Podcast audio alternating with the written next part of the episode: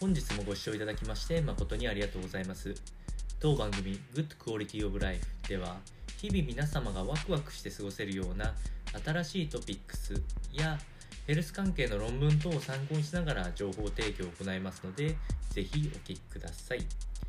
それでは本日のテーマですけれども、えー、食べたいを制する食欲ストッパーについてのお話になります。え、こちらの内容に関しては京都大学の大学院、え、農学研究科の教授でいらっしゃいます佐々木氏の、え、説明記事について、えご紹介をしていきたいと思います。え今回の大きなテーマといたしましては、え食欲を抑制するために消化管ホルモンというものがあってそれを理解することが非常に大事だというふうに言われております。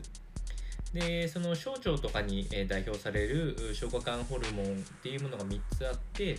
コレシストキニンペプチド YY グルカゴン酸ペプチドというこの3つにホルモンのところに話を今回は焦点を当てていきます。えっと、この栄養素あホルモンですね失礼しましたホルモンが、えっと、小腸に達するためにはまずご飯食べてから20分程度かかりますのでやはりゆっくり食べていってこの小腸のその消化管ホルモンの働きを利用して食欲を抑制することができますので、えー、これをまず意識してゆっくり食べることが大事というところです。えー、その他には、えっと、食べ方でいくつか食欲を抑制する方法がございまして、えー、肉や魚を先に食べるとインスリンが追加されるというような説明があります。まあ、これも消化管ホルモンの一つである GLP-1 が反応するだけではなくて、えー、なるべくインスリンを分泌されることによって食欲低下作用を働かせるっていうのがまあ重要な役割になっているので、えー、大事じゃないかというようなお話があります。でまたもう一つ満足感、えー、満腹感を、え、より得るためにはあタンパク質から食べましょうというのが一つ挙げられております、